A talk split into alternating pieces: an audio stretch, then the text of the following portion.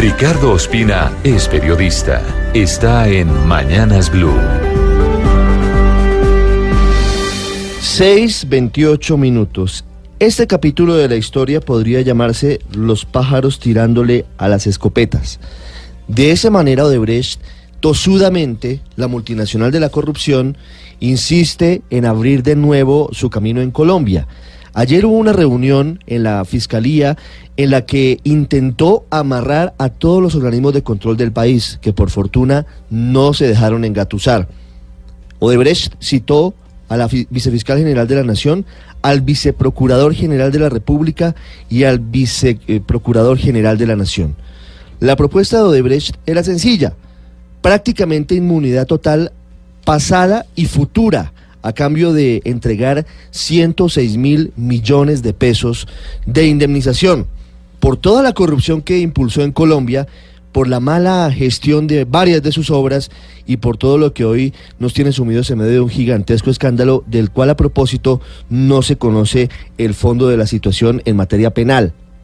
Odebrecht, como lo hemos revelado aquí en Blue Radio, pretende reactivarse para trabajar en Colombia y tiene en la mira, según se lo reconoció a Mañanas Blue, la posibilidad de construir el metro de Bogotá.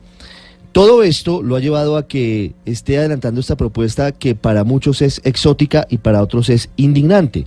Porque lo que pretende Odebrecht es pagar 106 mil millones de pesos al Estado colombiano, como lo digo a cambio de que no sean tocados ni por lo que hicieron ni por lo que podrían hacer a futuro. A los 11 millones de dólares que ya se han comprometido a entregar por los casos de Gabriel García Morales de la Ruta del Sol en 2009, por el caso de Otto Nicolás Bula y por el caso de la Ruta del Sol tramo 2 con José Elías Melo, ahora Odebrecht pretende sumar cerca de 80 mil millones de pesos, pero lo condiciona, según le contaron a Blue Radio personas que estuvieron cercanas a la reunión, a que ganen el tribunal de arbitramiento que están impulsando contra el Estado colombiano. Por supuesto que la Procuraduría y la Contraloría se opusieron a esa posibilidad. Dijeron que eso es improcedente, porque no es posible que se renuncie a la acción ni fiscal ni disciplinaria la, la, Procuraduría fue más allá incluso y dijo que pensar en una reparación resulta improcedente de esa manera porque Odebrecht además anunció un requerimiento para formular una demanda internacional contra el Estado colombiano.